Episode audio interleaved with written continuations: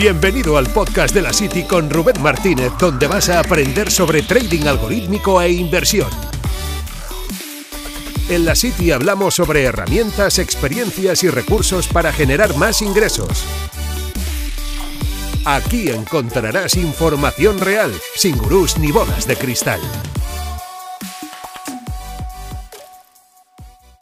Muy buenas, bienvenidos a un nuevo episodio de la City. Hoy estoy aquí con Nacho Portillo. Eh, ¿Qué tal, Nacho? ¿Cómo estás? Muy bien, Rubén. Muchas gracias por traerme por aquí y por compartir este ratito juntos hablando sobre inversiones. Nada, gracias a ti por, estar aquí. Y quiero que te presentes un poco y nos cuentes quién eres, porque bueno, es un perfil diferente a los que estamos aquí acostumbrados a, con los que estamos acostumbrados a hablar y que creo que va a ser muy, muy enriquecedora la charla de hoy. Pues si me tuviera que definir, eh, como bueno, me lo preguntan siempre en las entrevistas o en, las, los actos así, para que la gente lo entienda, yo me dedico al marketing digital y me dedico a hacer que mis clientes ganen más dinero, simplemente. Eh, a partir de aquí ya podemos añadir todas las florituras que queramos, pues por ejemplo me gusta mucho la analítica, me gusta mucho todo el tema estadístico, también trabajamos mucho tanto Facebook como Instagram Ads. En definitiva, tengo una agencia de marketing digital y un equipo que trabaja conmigo, en el cual nos dedicamos por un lado a mentorizar a otras empresas y a otros emprendedores, a darles soportes, por otro lado también gestionamos servicios de publicidad online y luego por otro lado ya tenemos las formaciones. Yo creo que ese podría ser el, la definición. Aparte de esto, pues me llamo Nacho, vivo en Madrid, tengo 25 años y soy un joven emprendedor que de otros tantos que hay hoy en día, ¿no? Podríamos decir. Esa sería la, hmm. definición sencilla. Y yo creo que es por esto, por lo que de hecho quería que, que pasaras por aquí, porque, bueno, yo ya te conozco, de, nos conocemos desde hace tiempo. Y, mm, y es curioso, porque lo hablaba antes contigo, el hecho de que te pregunten mucho, ¿no? Sobre todo por, Instagram y eso, eh, todo relacionado con criptomonedas, inversión y demás. ¿Por qué, ¿A qué crees que se debe esto? O sea, tú estás metido dentro de este mundillo, eh, eres conocedor, em, eres, te consideras más usuario más avanzado. ¿Qué pasa aquí? No, avanzado, avanzado ni de lejos. Lo que pasa es que yo creo que aquí se han juntado dos cosas. La primera es que yo cuando empecé a, emprender, yo lo hice al revés que mucha gente. Es decir, yo no empecé vendiendo cursos. Yo empecé, eh, tú lo sabes bien porque trabajamos juntos un tiempo, eh, dando servicio a otras personas, ya sea en email marketing, ya sea en publicidad, ya sea en lanzamientos. A partir de aquí me empezó a ir bien y llegó un punto que, como mucha gente me preguntaba por cursos y, a ver, hablando mal y pronto, es que hay muchos cursos que no valen para nada. Yo dije, pues voy a intentar hacer los míos. Y yo creo que esto a la gente, sumado a con cómo yo les hablo en redes, cómo les cuento mi día a día, las cosas buenas, las malas, porque les cuento todo, pues les da confianza eso hace que mucha gente me pregunte. Y también porque yo creo que hay más de uno que piensa que cualquier persona que gane un, poco de dinero automáticamente está nadando en inversiones y que tiene un gran criterio, entonces no sé, por eso también me, me deben preguntar, pero no, no, experto y demás, no, ni, ni, de lejos, ni de lejos. Yo soy simplemente un, un, espectador, me gusta, me gusta ver y aprender de prácticamente todo. Pero yo creo que es por eso que me preguntan tanto. ¿eh? Ahora un poquito menos, pero sí, en toda la ronda de preguntas no falla alguien que ponga algo de BTC o de TH o de Chainlink o de la que sea, siempre falla, siempre está y también creo que, puede ser, ¿no? Porque yo te, yo te he escuchado em, en el podcast de, Pedro también, de Pedro Ibar, y, puede ser que a partir de ahí también, pues, eh, como tratabais temas fuera de marketing y ibais un poco más allá, pues obviamente ya pues dices, ostras, pues si esta persona sabe bastante de diferentes temas, pues seguramente eh, es una persona con criterio, igual en esto de las criptomonedas de la inversión, también tendrá su opinión y por lo tanto le voy a preguntar para ver qué me dice desde su punto de vista un poco más eh, analítico, ¿no? O sea que, igual algo, algo tiene, tiene que ver también. Y Nacho, eh, fuera del marketing y todo esto, ¿tú inviertes? O sea, ¿Cuándo empezaste a invertir? ¿Cuándo? Cuéntanos un poco. Bueno, pues mira, yo desde que, desde que era muy joven, desde que tenía a lo mejor 14 o 15 años, a mí siempre me gustó mucho la empresa, el mundo de la empresa en general. Empecé leyendo muchos libros de economía, no me gustaba tanto, ya te digo eso, tercero de la ESO, cuarto. Yo recuerdo que me iba a las bibliotecas municipales y en las universidades a sacar manuales para leérmelos. Y entonces, eh, en ese momento, pues también empecé a, a, buscar un poquito, pues como todos hemos hecho alguna vez, ¿no? Pues temas de trading, temas a lo mejor de conocer un poquito cómo funciona el mercado, el forex, todo esto. Y ahí fue donde, donde yo, por hobby, ¿eh? no por nada de ganar dinero, empecé a hacer estas cositas, que te digo, muy, muy jovencito, simplemente para entender cómo iba eso.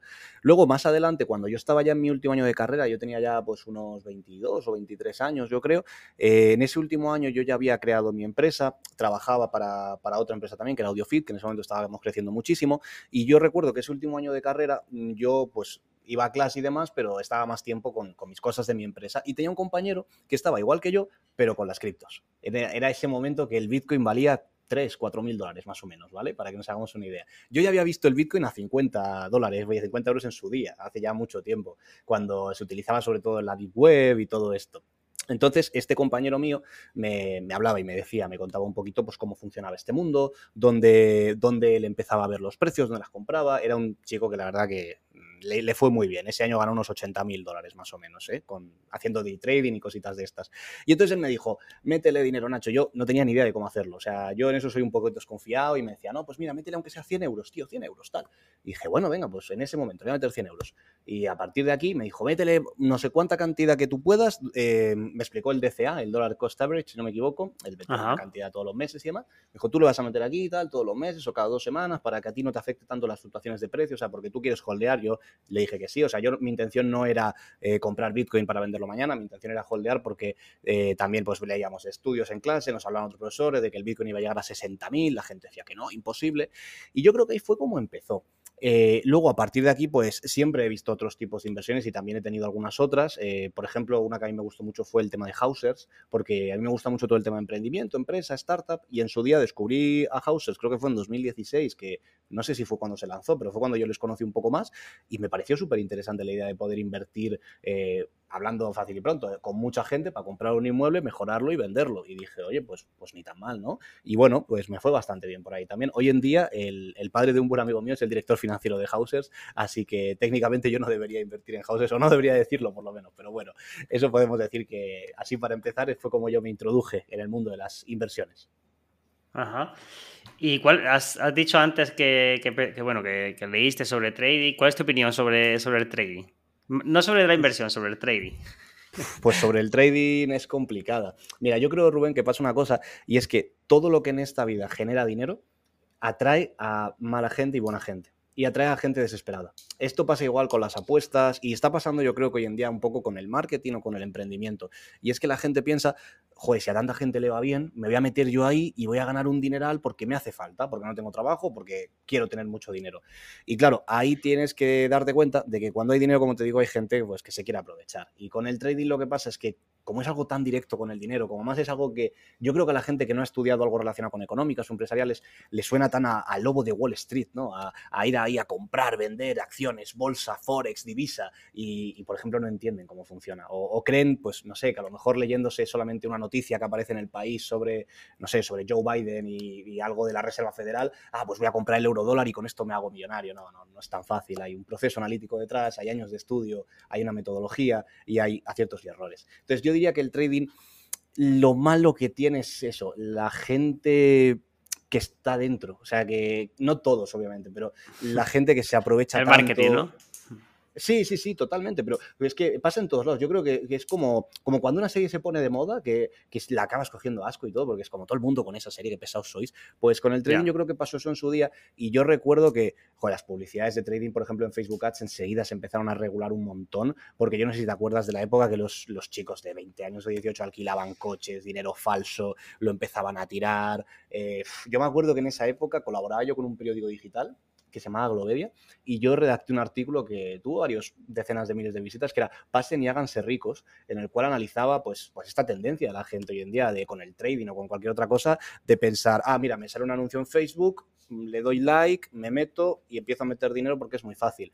Pero bueno, yo creo que esto es culpa de muchas personas. ¿eh? No sé tú qué opinarás sobre el trading, no me contarás un poco, pero por ejemplo, yo recuerdo cuando Plus 500 empezó a patrocinar al Atlético de Madrid, si no me equivoco, que tenía aquí la, la, publicidad.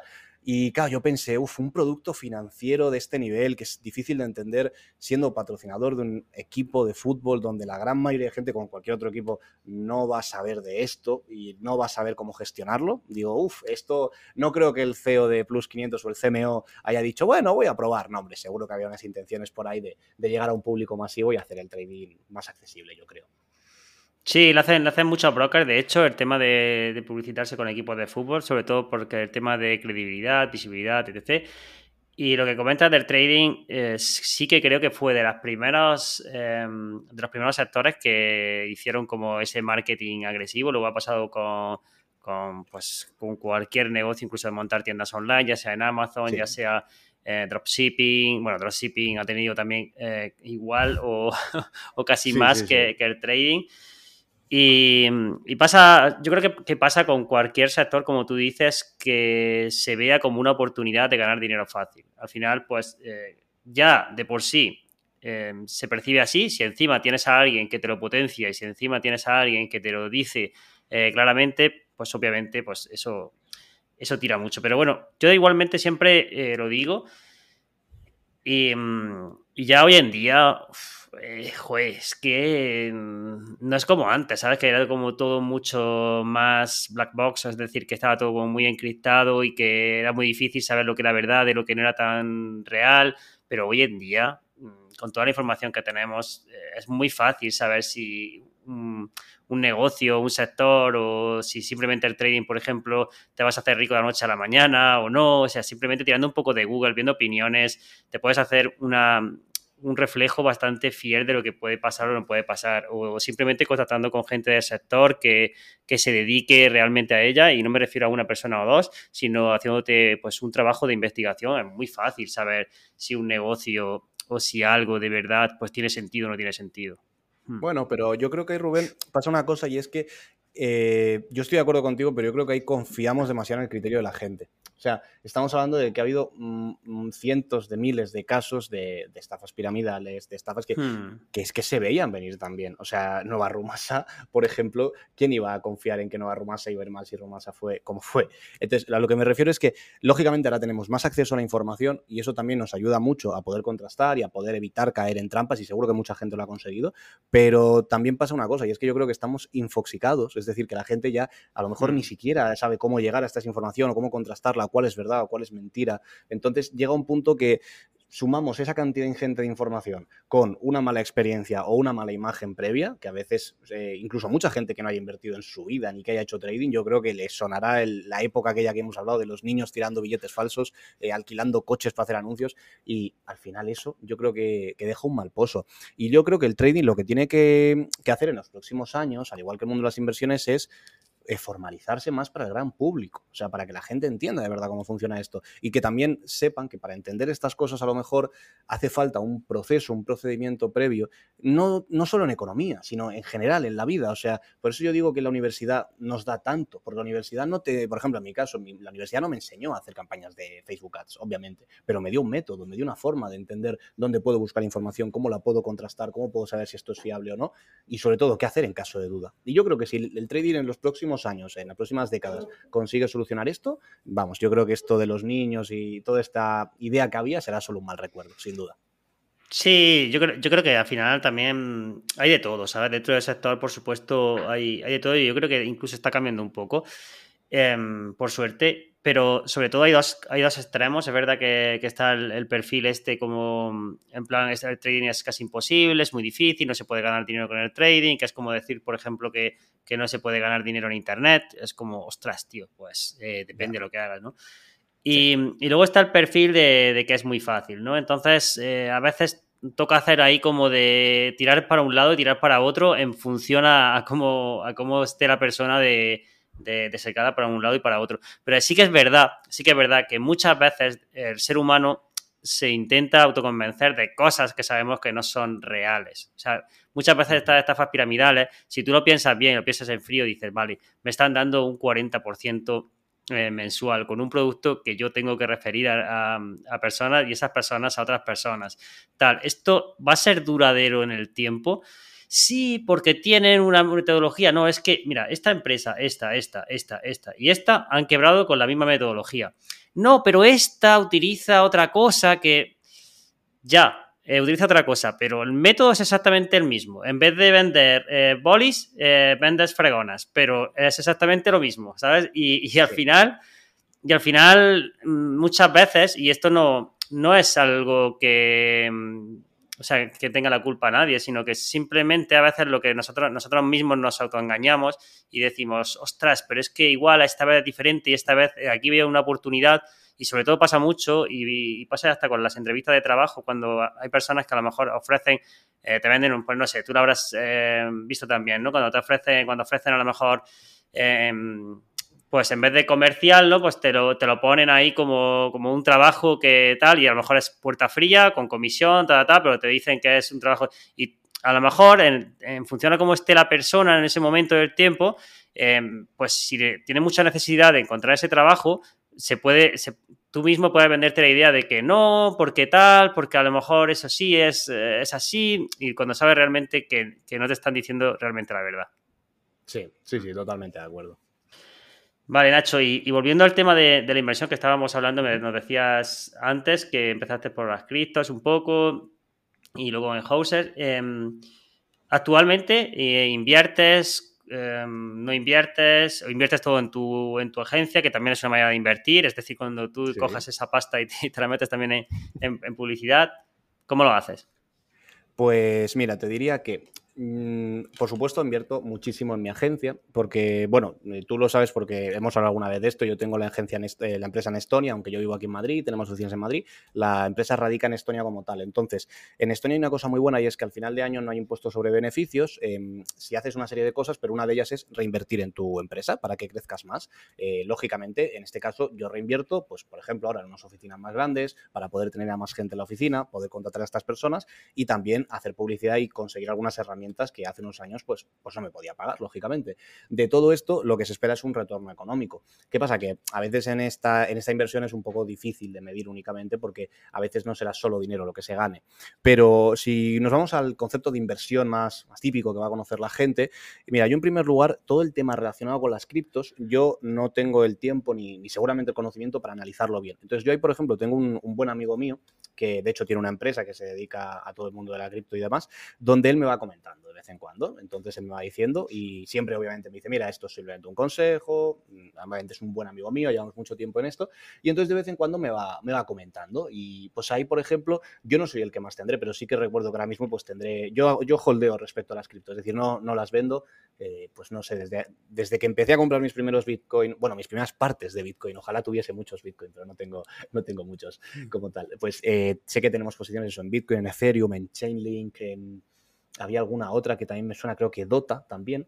Y entonces yo voy gestionando así mi dinero. Luego, eh, sí que es verdad que con el tema de Hausers eh, tendría que volver a hacerlo más a menudo, pero son inversiones que duran dos años, si no me equivoco, como la última vez que hice. Entonces es una inversión que, tienes que hacer, pues eso, sabiendo que hasta dentro de dos, tres años, lo que sea, pues no vas a recibir ese dinero y a mí a veces se me olvidan mucho las cosas. Y aparte de estas, eh, que yo recuerde así ahora mismo, yo creo que no tengo actualmente. Sí que miré también el tema de los fondos, por ejemplo, eh, con, el banco que más trabajo, que es la Caixa, y tampoco me llegó a convencer, o sea, los porcentajes, eh, también la composición de los propios fondos como tal, eh, no me convencía. Cuando estaba en la carrera, yo, por ejemplo, sí que estudiamos un montón de temas de finanzas, de comprar deuda de empresa, de comprar deuda pública, de comprar, pues, diferentes elementos que tenemos, pero no, nunca me llamó la atención hacerlo por, precisamente por unos porcentajes tan bajos y porque en ese momento tampoco tenía yo una cantidad de dinero grande. Entonces, el, famoso triángulo de la inversión, de la financiación, ¿no? De, de que busquemos riesgo, rentabilidad y liquidez, pues yo no, no cumplía más de un requisito. Así que yo creo que esos son principalmente las inversiones que hago.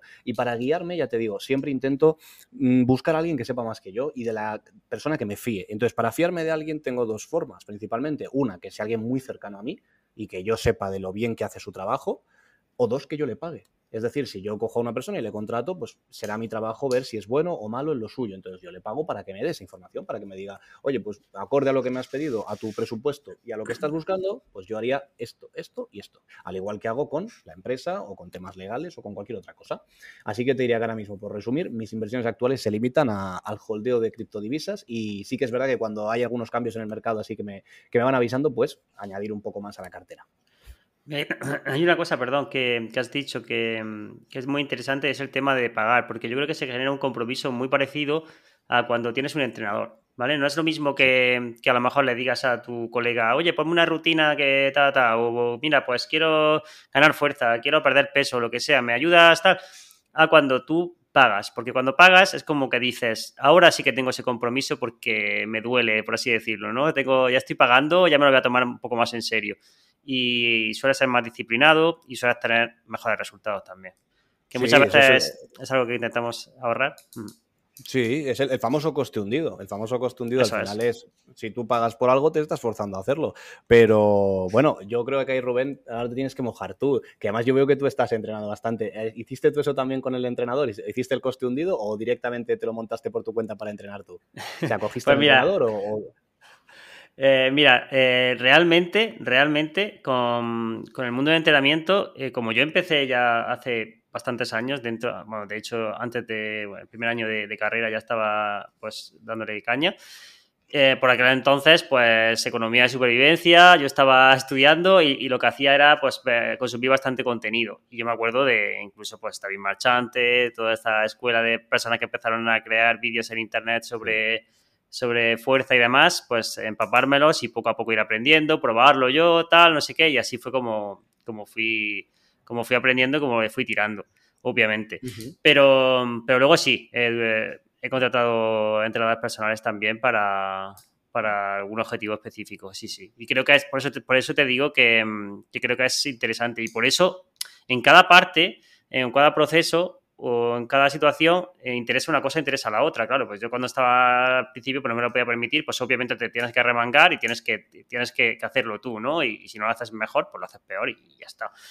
Pero cuando ya puedas permitírtelo, pues lo ideal es, tirar de, de entrenadores que. Hmm. Fíjate que al final, Rubén, eh, sería una inversión igual, solamente que en tiempo. es decir, al final los factores productivos que tenemos, tierra, trabajo, capital. Eh, con tierra no podemos pagar ni podemos hacer nada y no, no creo que muchos que nos oigan tengan tierras porque yo tampoco las tengo. Mm. Entonces, al final es, yo les digo eso siempre a, todos los mentorizados y a los chicos que me siguen, es, hay dos formas en esta vida de pagar, con tiempo o con dinero. Y a veces tienes pues mucho dinero, pero no tienes tiempo, entonces tienes que comprar el de otros. Eh, en mi caso me pasa mucho con los empleados o con algún freelance, un diseño. Antes decía yo, pero ¿cómo voy a gastar 200 eh, euros en un diseño de no sé qué de mi story? Y ahora digo, me parece bien. Si lo hacen bien, o sea, yo tardaría dos horas y me parece correcto. Pues con el trading y con las finanzas yo creo que al final es exactamente lo mismo. Pero yo creo que en las finanzas, no sé tú qué opinas, pero yo creo que esto sí que ha estado más normalizado. Yo creo que en el fitness no tanto, lo de tener entrenador era como más elitista antes, hoy se ha democratizado mucho con Instagram, pero antes el tema de asesores financieros y demás, yo siempre lo he oído bastante en, mis mayores y en otras personas, era bastante habitual, ¿no? Yo creo ojalá, ojalá, ojalá, pero no. Eh, ah, aquí en este sector está más eh, de moda el tema de las señales. por ah, desgracia, por desgracia, por desgracia. Sí, eh, sería lo más sano, es decir, de hecho, bueno, nosotros dentro de, la City, pues lo que intentamos es pues, tener todo ese servicio de, mm, formación, eh, contacto directo, soporte, etc., precisamente para que las personas tengan todos los medios para poder tomar las mejores decisiones. Pero Em, es difícil. Es difícil en el sentido de, lo que comentabas, de cómo llevar a la persona em, a, ese, a ese punto, a ese estado, ¿vale? Porque tú comparas, por ejemplo, lo de copiar señales, que es algo como que entro aquí, copio y ya está, a el hecho de tener un asesor financiero, por ejemplo, no, creo que sea difícil estar en una comunidad y, formarte y todo eso, es súper fácil, pero el hecho de tener un asesor financiero donde a lo mejor te va a cobrar y tal, tal, em, para las personas que están comenzando es, o sea, siempre se suele elegir la, opción más fácil, que no suele ser la mejor, porque obviamente copiar señales normalmente no tiene ninguna responsabilidad sobre la persona que te la, que te la está dando, por así decir, y claro, entonces, aquí ahí no es un skin the game, como dice la. O sea, al final aquí, claro, tú te estás tomando una decisión y es como, vale, si lees una noticia en, prensa y quieres comprar X empresa, pues al final te vas a pegar, te vas a pegar tú y no puedes tomar ninguna, ningún tipo de... No le puedes pedir explicaciones a, esa persona. Hmm. Pero una curiosidad, Rubén, yo pensaba que las, señales aquí en España, por lo menos, por, lo que leí algunas veces, creo que estaban, no sé si prohibidas por la CNMV o tenías que pasar unos procesos muy complicados o algo así, ¿no? Porque me sorprende si no, que hoy en día se pueda hacer eso. O sea, de forma ilegal seguro que sí, típico canal de Telegram que todos hemos conocido alguna eso vez. Eso es, eso es, a eso es lo que me refiero, eso es lo que me refiero. Típico listillos que comparten señales, tal, tal, y lo hacen de esa manera, sí. Sí, sí. De todas formas, siempre, siempre se suele buscar la manera por parte de esos perfiles para. Eh, ¿Sabes? Eh, vale, pues si lo hago así, lo hago asado. Y así pues lo puedo, lo puedo llegar a compartir. Sí, sí. Sí, pero, pero, como te dices, recuerdo, recuerdo que eso pasó también en su día con los tipsters, con las apuestas deportivas, que, era lo mismo. O sea, era, yo creo que es el mismo modelo de negocio al final. Es, oye, yo voy a hacer esta apuesta o esta inversión, el que quiera que me pague para que le diga cómo, cómo la voy a hacer. A mí tengo que decirte que no me parece mal del todo, pero sí que es verdad que la gente que compre eso tiene que saber lo que está comprando. O sea, eso es tiene que saber que no es como, por si por ejemplo alguien te contrata a ti o alguien de tu equipo o a un asesor financiero, que el asesor financiero va a individualizar para ti. Va a decir, oye, ¿tú cuánto tienes? ¿Dónde te quieres meter? ¿Qué perfil de riesgo tienes ahora mismo? ¿Entiendes perfectamente este producto? Porque, joder, por ejemplo, con las .com en su día, ¿cuánta gente metió ahí todo su dinero pensando que Terra les iba a hacer millonarios y hoy en día, hmm. pues ahí están? Entonces, yo creo que hay que ser muy consciente de que invertir no es un juego de niños y que, pues, puedes ganar, pudes perder, no pasa nada, pero que tienes que saberlo. Así que sí. yo diría eso. Totalmente, totalmente. De hecho, bueno, pues eh, el, tema de, las señales y todo esto, el gran problema que hay es que muchas veces, em, pues cuando la cosa va mal, desaparece en todos los grupos directamente. Entonces, ese es el problema, que no hay responsabilidad detrás, no se sabe quién está, todo, todo esto que, que suele haber. Pero bueno, eso daría para, bastante.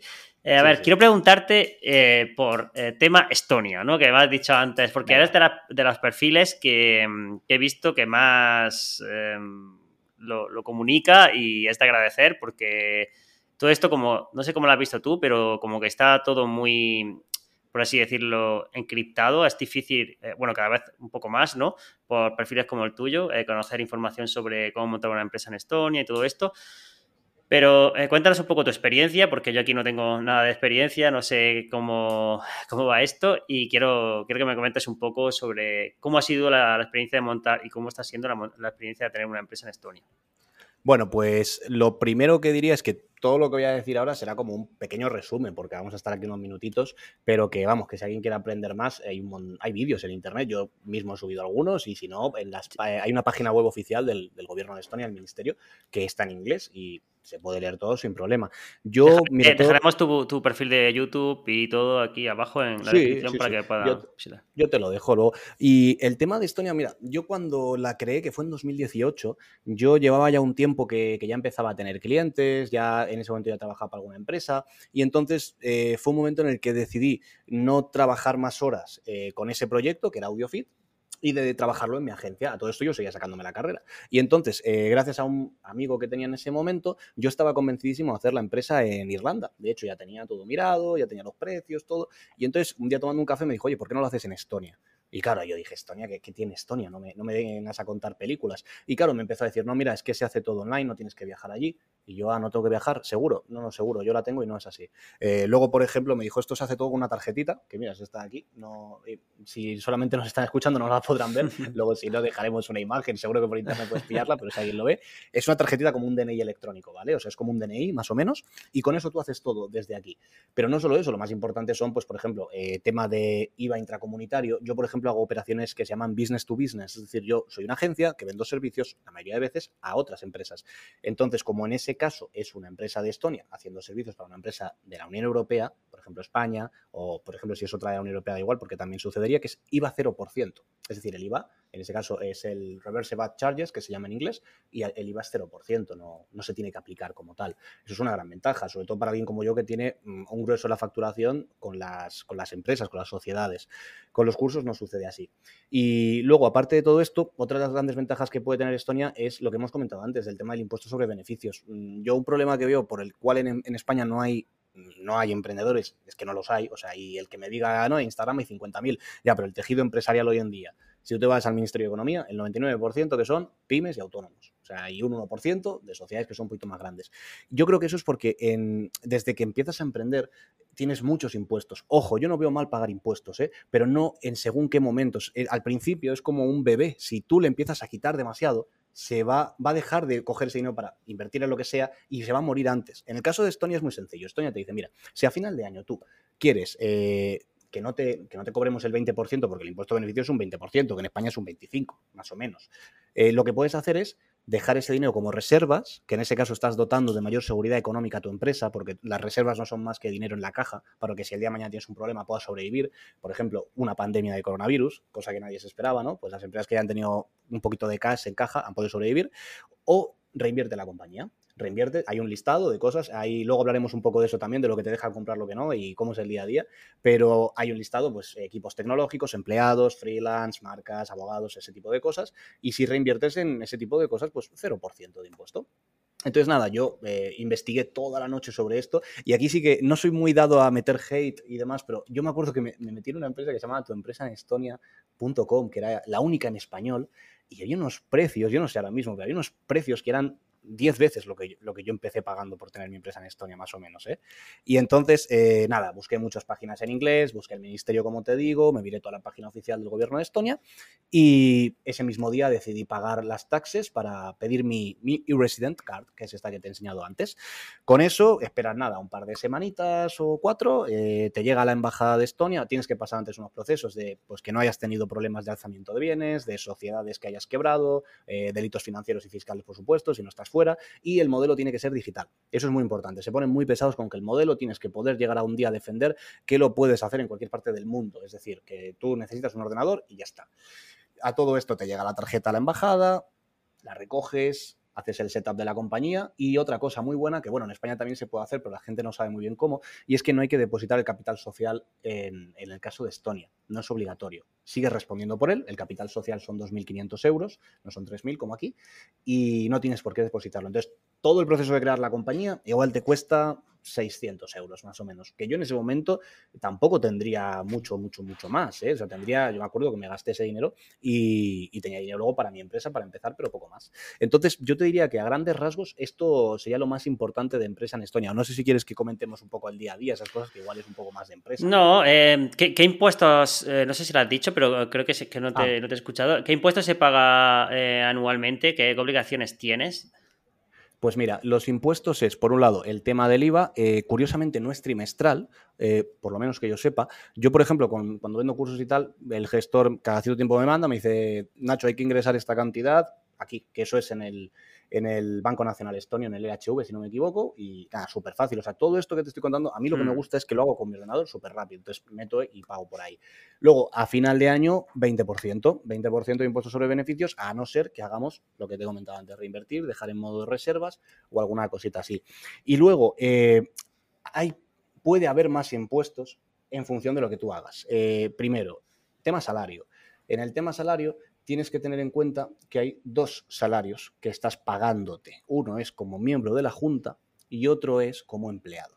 Entonces, hay que, tiene que haber una distribución porque se supone que tú tienes que ejercer como de ambos. Es decir, yo, por ejemplo, soy el CEO, pero también trabajo en mi compañía, ¿no? Soy una persona que está en el día a día. Entonces, normalmente se hace una repartición del 70-30 a favor de uno y otro. ¿Por qué? Porque no recuerdo ahora mismo los porcentajes de memoria, pero creo recordar que era entre un 5 y un 10 de, de impuesto que tienes que pagar allí, como la seguridad social, podríamos decir más o menos. Entonces, no está igual grabado el impuesto a salario de miembro de la Junta a salario de empleado.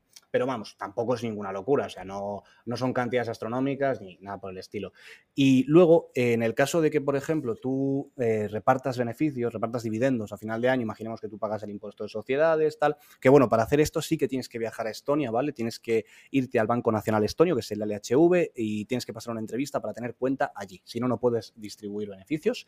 Y en el caso de que lo hagas, pues eh, tienes que pagar, lógicamente, como persona física, yo en mi caso en España, eh, tengo que pagar pues por el salario que recibo y en el caso de que yo eh, repartiera beneficios, eh, dividendos, pues también tendría que pagar ahí. ¿Qué es lo que sucede? Que, a ver, esto es un poco más avanzado y más coñazo, que es más de sistema fiscal así un poco más, más avanzado. Yo recuerdo cuando lo estudié en la uni. Si tú cumples una serie de requisitos, puedes, eh, si hay un tratado de doble imposición entre dos países, puedes no pagar dos veces el mismo impuesto. En el caso de España y Estonia tienen acuerdo de doble imposición. ¿Qué quiere decir esto? Quiere decir que si yo pago impuestos por los dividendos en Estonia, no los tengo que pagar en España.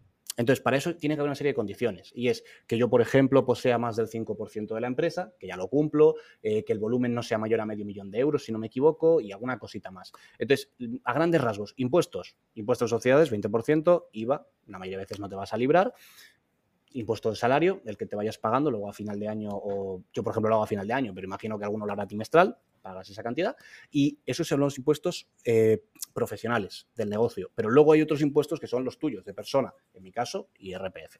Y yo, yo diría que son esos. Ahora no hay impuestos especiales que yo recuerde, ni otros tipos de impuestos directos o indirectos que ahora mismo no, no caigan en ellos, pero yo diría que eso. Sí, importante aquí recalcar que, bueno, que hay impuestos.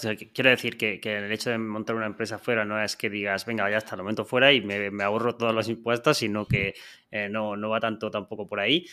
Y también que hay empresas que se dedican a dar este tipo de, servicios, ¿no? Yo por lo que estuve viendo en su día, pues eh, tanto aquí como en otros, en otros países hay, hay servicios donde ya todo esto está agilizando bastante.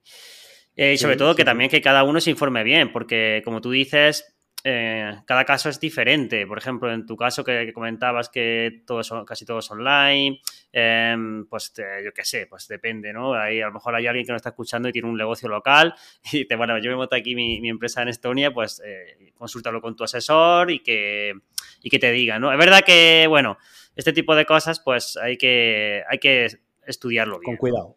Eh, con cuidado, porque ¿sabes qué pasa, Rubén? También que, mira, como es una cosa que yo creo que muchos gestores, eh, gestores entendiendo como gestores normales, los que hemos tenido todos aquí en España, que es pues una típica gestoría que te ayuda a hacer el IRPF y ya.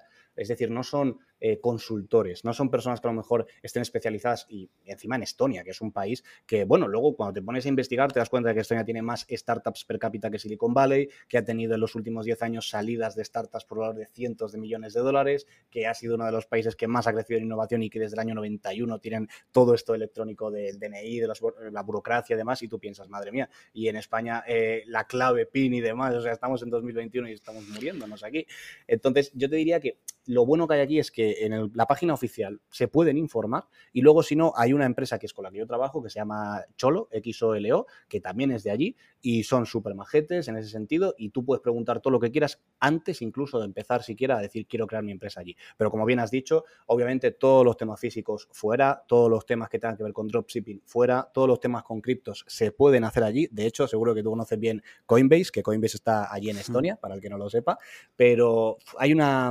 De hecho, creo que fue el primer país que hizo una, una legislación aparte para el tema de criptos y empresas de criptos, cuando yo creo que eso fue en 2016 o 2017 a lo mejor, cuando empezarían con eso. Entonces, eso es importante. Y ya para terminar, sí que hay una cosa aquí que todo el mundo tiene que saber, y es que cuando tú creas una empresa en otro país, te expones a que haya un problema siempre lo puede haber, ¿vale? O sea, yo sé que cualquier día a mí me puede llegar a casa una cartita de Hacienda, eh, cada día miro el buzón, no hay, así que es un día más que sobrevivo. ¡Qué tranquilidad! Sí, sí, claro, o sea, tú llegas a casa y, bueno, hay que tener, esto es una broma, ¿vale, chicos? hay, que tener siempre un equipo de gente, pero que yo sé que un día puede llegar, ¿eh? Y entonces, eh, esto es establecimiento permanente, que se llama, que es cuando un país, lo, en este caso España, me dijera a mí, oye, Nacho, tú estás aquí en Estonia para no pagar impuestos, tío, tienes un morro que te lo pisas, venga, a pagar todo lo que debes y una multa. Entonces tú ahí tienes que ser capaz de demostrar, porque sí, aquí lo demuestras tú, no hay presunción de inocencia, tienes que demostrar tú que no es así y entonces pues tienes que jugar con, por ejemplo, la ambivalencia del establecimiento permanente. Esto es un poco igual, un poco rollo, pero está bien saber de dónde viene todo esto, es decir, vamos hasta el inicio. Si tú te vas, por ejemplo, al Código de Comercio y ves cuál es la definición de establecimiento permanente, hace mención a canteras, almacenes, coches. Y hoy en día las empresas, ¿cuántas empresas tienen coches en propiedad? Muy pocas, de empresas que estén empezando. O cuántas tienen canteras, o cuántas tienen almacenes propios. No, tenemos alquileres, tenemos coworking, tenemos eh, Facebook Ads, tenemos hmm. ordenadores, tenemos Zoom. Entonces, ahí es muy fácil, o entre comillas muy fácil para mí, demostrar que yo no me valgo de estar en España para facturar más. Eh, simplemente vivo en España porque quiero y pago mis impuestos aquí. Pero que es un problema que existe y que cualquier persona que quiere una empresa en Delaware, en Estonia, en Hong Kong, a ver, hay sitios mejores y peores, ¿vale? O sea, si queréis una empresa en las Islas Caimán, pues hombre, Hacienda, yo creo que hay una, luz roja gigante ahí que dice Ignacio Portillo ha creado una, una empresa en las Islas Caimán. Y ahí yo creo que habría problema. Pero vamos, que todo en esta vida, como bien dice Rubén, hay rentabilidad y riesgo. Así que como las inversiones. Totalmente. Vale, Nacho, para no quitarte mucho más tiempo, porque al final sé que tu tiempo también es bastante valioso, eh, quiero hacerte dos preguntas y es, em, ¿cuál ha sido tu mayor aprendizaje eh, montando tu, tu, empresa o desde que empezaste a emprender? Pues, a ver, habrá muchísimos, seguro, pero a mí se me queda uno grabado que me pasó el primer día de que fui a la carrera, me dijeron, lo más importante en la empresa, y no es la economía, no es no sé qué, dice, es la toma de decisiones. Es aprender a tomar decisiones, tan sencillo como esto y lo vais a ver cuando estéis trabajando. Yo pensé, qué tontería. Lo más difícil es eh, crear una empresa, ganar mucho dinero, eh, hacer una campaña de marketing muy buena. Y no, te das cuenta de que lo más difícil es tomar decisiones y porque tomas muchas todos los días y hay algunas que son muy complicadas y cuanto más ganas, en contra de lo que parece, más te juegas. Entonces, cada paso que das en falso puede ser bastante más peligroso. Entonces yo te diría que ese sería el mayor aprendizaje, la toma de decisiones y, aprender a vivir con ellas también, oye, que a veces nos equivocamos y que no pasa nada, que joder, que así es la vida y que uno aprende a tomar buenas decisiones tomando buenas y malas decisiones. Sí, eso es jodido, ¿eh? Porque eh, cuando, cuando tomas una decisión y, sabes que has tomado la correcta, vale, pero saber que has tomado la, la opción que no te ha llevado a tu objetivo y que igual la otra, porque siempre tu cabeza siempre va a decir eso, si hubiese tomado la otra decisión eh, hubiese ido mejor, pero tampoco lo sabes, ¿no? Pero, pero saber llevarlo y, seguir, yo creo que es, complicado. Em, y por último, ¿algún libro, recurso, herramienta que te haya marcado especialmente o que te haya hecho un clic o que tú recomiendas que digas, ostras, esto es la hostia? Pero tiene que ser relacionado con las inversiones y finanzas o más en general. En general, eh, no, tiene, no, tiene, por qué ser sobre inversión y finanzas, sino mm, algo que te haya hecho a ti progresar un montón. Hmm. Mira, pues te voy a decir uno que quizás no es el número uno, pero es que tiene mucho que ver con el tema de inversiones y finanzas, y ya que estoy aquí charlando contigo, voy a intentar llevármelo a tu mundo también. Y es un libro que se llama Tienes una startup, de, entre interrogaciones, de Luis Martín Caviedes. Luis Martín Caviedes es uno de los mayores inversores eh, Venture Capital, es decir, de capital riesgo aquí en España. Yo tuve la suerte de conocerle. Y es un libro que a mí me gusta mucho, es un libro muy cortito, pero es un libro de el típico inversor que todos nos creemos, ¿no? Que tiene un montón de pasta, que gestiona un fondo de cientos de millones, que no son suyos, que son de, pues, de un fondo como tal. Y esas típicas eh, mentiras de los emprendedores nos metemos en un ascensor y en un minuto le tenemos que contar, mira, tengo esta idea. Él dice, eso es mentira. O sea, los, los inversores no huimos de los emprendedores, todo lo contrario, queremos que vengáis a contarnos vuestros proyectos. O los inversores roban las ideas, hay que firmar un contrato. Mentira, las ideas no valen nada, lo cual es el proceso. Entonces, aunque estas cosas tú las oigas por ahí, a mí leerlas en un libro de uno de los mayores inversores que ha hecho grandes negocios aquí en España, por ejemplo, Privalia, Let's Bonus en su día, ganaron, no sé si fueron cientos de millones con ellos, pues leer ese libro y darte cuenta de, oye, así es como va la vida, a mí me ayudó bastante en el mundo del emprendimiento y también en el mundo de las finanzas, ¿no? A entender al final que es un negocio para ellos también, porque en el libro te cuenta muy fácilmente, oye, cómo invertimos en estos proyectos, cómo tenemos 365 reuniones al año, de las cuales invertimos en 10 empresas, 9 se me van a la mierda, pero una va bien y es a pagar todo esto.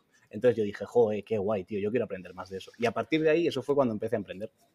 Sí, hay que entender, es que tal cual lo comentas, que cada, vez que conoces más a personas que, han logrado muchas cosas interesantes, como em, al final hacen muchísimo hincapié en lo simple, lo sencillo, en desmitificar muchas cosas que nosotros tenemos en la cabeza y, que luego al final eh, funcionan. Y, y, es tocar varias teclas que, que bueno, que no es tan sencillo, por supuesto, porque si no todo el mundo lo haría, pero no es como muchas veces nos manda a la cabeza.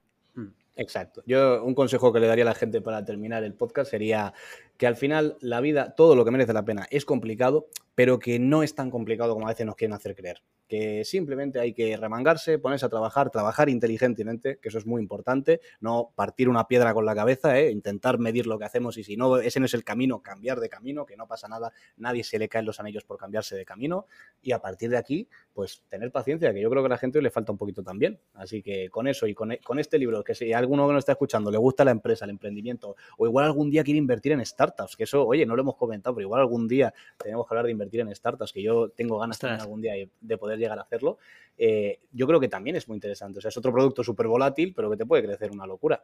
Entonces, lo que le diré a la gente es eso, que tenga paciencia y que si, les gusta ese mundillo, que le echen un ojo al libro, que seguro que Luis les va a ayudar un montón. Pues nos quedamos con eso, eh, Nacho, con medir lo que hacemos. Eh, mil gracias por pasarte por aquí, de verdad. Y dejaré todo tu contacto, todas tus redes sociales y, demás, los links abajo en la descripción para que puedan contactarte. ¿De acuerdo? Muchas, muchas gracias, Rubén. Ha sido un auténtico placer. Nos vemos pronto. Cuídate. Hasta luego. Gracias por escuchar este podcast. No olvides suscribirte para recibir más contenido. Nos vemos en la City.